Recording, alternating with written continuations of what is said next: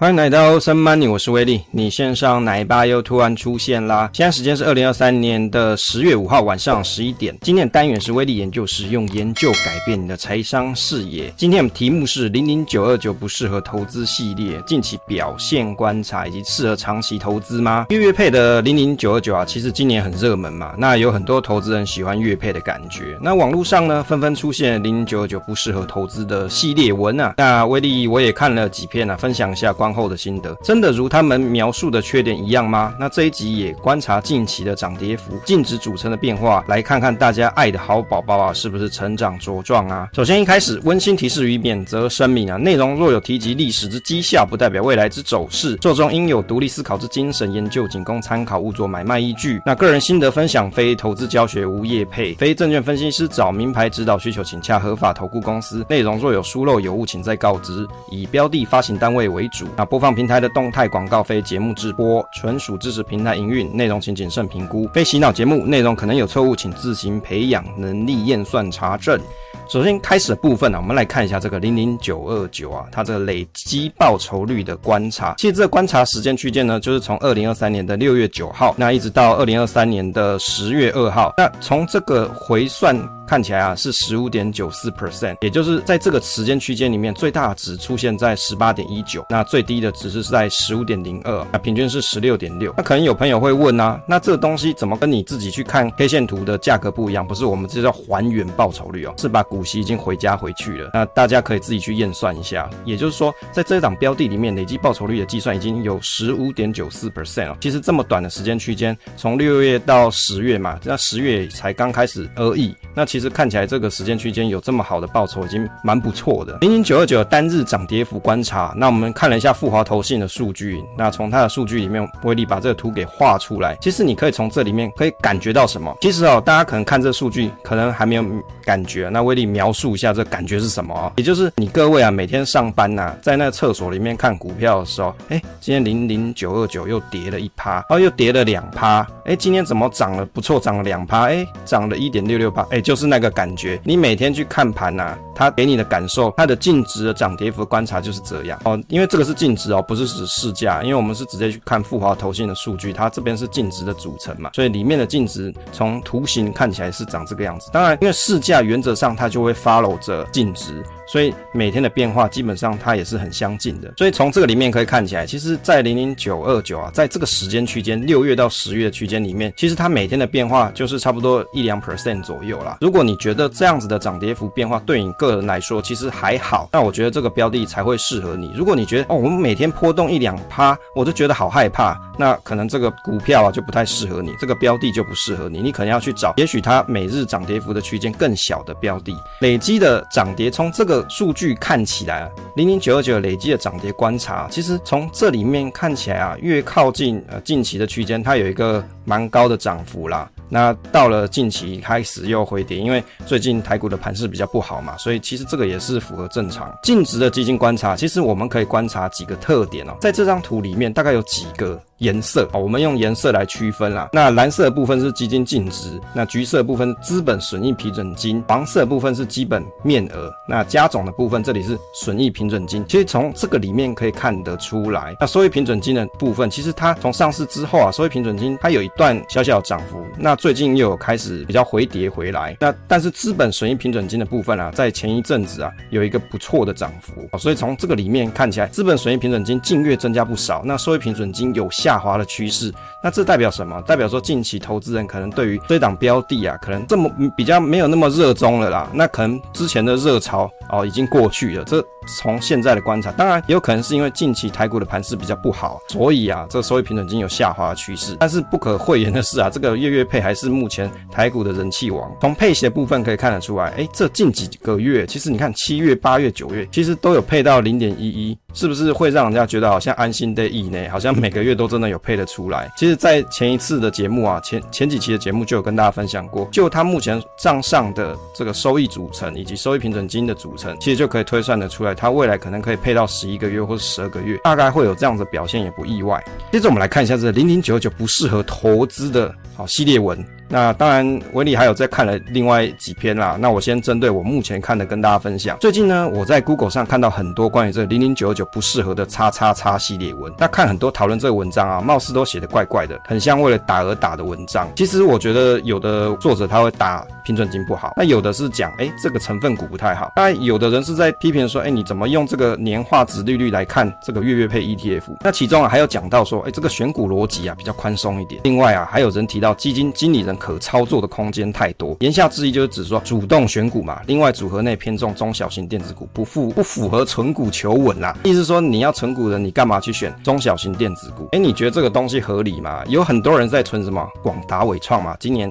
赚了不少钱。难道电子股就不适合存股吗？当然啦，它的波动比较大，但是我觉得这样子讲法是有欠缺补充。怎么说？如果你的投资组合当中，你又不是只有电子股，那为什么电子股不能是你的组合之一呢？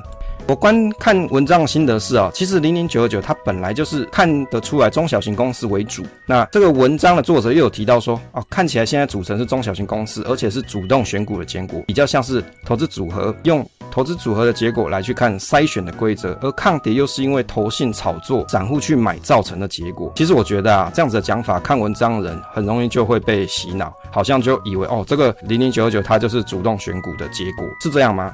其实哦，ETF 它最终指数是基金的经理人在主动操盘吗？你看哦，零零九九它是追踪台湾指数公司特选台湾上市上柜科技优息指数嘛？那富华投信还需要缴授权费给台湾指数公司，所以谁收钱？台湾指数公司收钱嘛？那基金的经理人是参考指数公司的成分股的内容做追踪，不是投信的基金经理人在操作。当然啦，ETF 它追踪的是指数，你要讲说真的空间给太大，那也是指数公司，不是投信的经理人嘛？他们是分开的。当然。可能有的人他会有，比如说有揣测或是阴谋论，说，诶，他们是不是投信跟指数公司里面啊是有串通好还是什么？这东西我怎么会知道呢？我们一般小散户怎么会知道？但是就目前公开的资讯看起来，他们是分开的，他只是去追踪台湾指数公司的成分股的变化嘛，并不是基金的经理人他自己去选股嘛，看起来不是这个样子。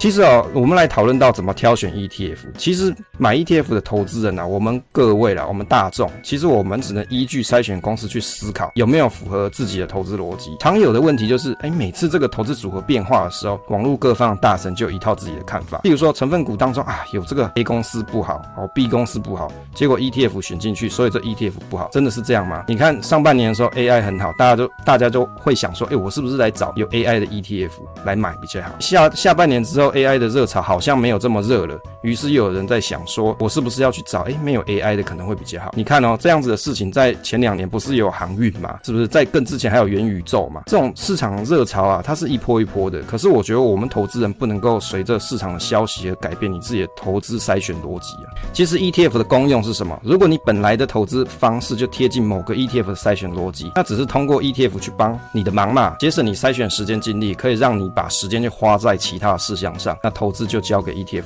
就好，所以它是一个工具。只有投资中小型公司吗？其实这一档指数它筛选的规则就没有只定义中小型公司啊。如果你喜欢中小型公司的朋友啊，最近台新的那一档月配高息 ETF 零零九三六就有定义。如果真的喜欢中小型公司的人，导师你可以去研究一下嘛，因为近期要上市，那到底好不好呢？我们在前几期的节目有跟大家做分享，优点缺点都有讲。那至于适不适合你，就要自己去判断了。零零九九适不适合长期投资啊？其实产业的风险就是它公开说明书内有的内容，但是不代表不能长期投资啊。有些人的投资组合它就缺少科技相关的产业，那其实你补充这档就是刚好而已嘛。其实你仔细去想想，难道不是这样子吗？难道一档工具推推出来，你就只因为这个工具而忘记组合这件事情吗？真正的投资人他会去善用投资工具，去组合出适合自己的投资的组合内容，它的标的内容，并不会只是因为单就某个标的。而批评它很差，并不是这个样子。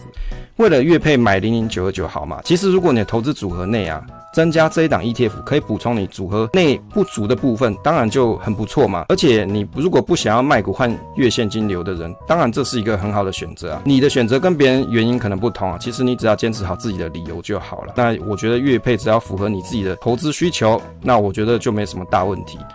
投资不能够老随媒体而变。我们其实投资不能够常常因为网络上的媒体啊，或是新闻媒体讲来讲去，你就改变自己的思考逻辑。因为网络上要流量的媒体太多嘛，也许有很多半张都没买哦，出一张嘴分析啊，啊，威力也是出一张嘴分析啊，但是这一堂我有买一点点的啊，所以我可能有一点点立场啊。啊，没买的话不能分析嘛？当然是可以啦。问题是评论至少你优点缺点啊补充一下，才不会有失偏颇嘛。那有些网络大神的媒体流量还不少，那其实你应该要更格外的谨慎去讲述你的内容啊。至少像威力在评论这些东西的时候，我至少优点缺点都有讲啊，我不会讲说啊这个东西好棒棒哦，奇怪我又没有收钱，我干嘛帮他好棒棒？没有啊，如果我有收钱，我会跟大家讲我有收钱哦，但是这个没有收钱嘛，我当然是优点缺点我都要讲得很清楚啊，即使收是有收钱的，我也是要把优点缺点讲清楚，但是还是要跟大家讲讲清楚说明白，才不会让大家觉得说啊你只是为了要推这个东西而讲而已。其实哦，投资没有绝对的答案呐、不同的方向思考，其实我觉得都是好事。有时候大家去看媒体，如果内容都是偏向一面倒的捧跟批评，其实这个内容就比较奇妙。那我们就要多加思考，避免被洗脑哦。大家如果你自己去看文章哦，如果一个整篇文章内容，它只有讲到某一面的观点，可是另外的他都没讲，就代表这个人的主观意识，他就要引导你去某一个方向。那有些东西，如果我们自己不理解，像我也很多东西不理解啊，那我可能会去发信去问投信。我记得以前有些媒体人就会去问清楚，再跟大家奖也不错。以前我也有发信问过国泰投信关于零零八七八资本利的增配的项目。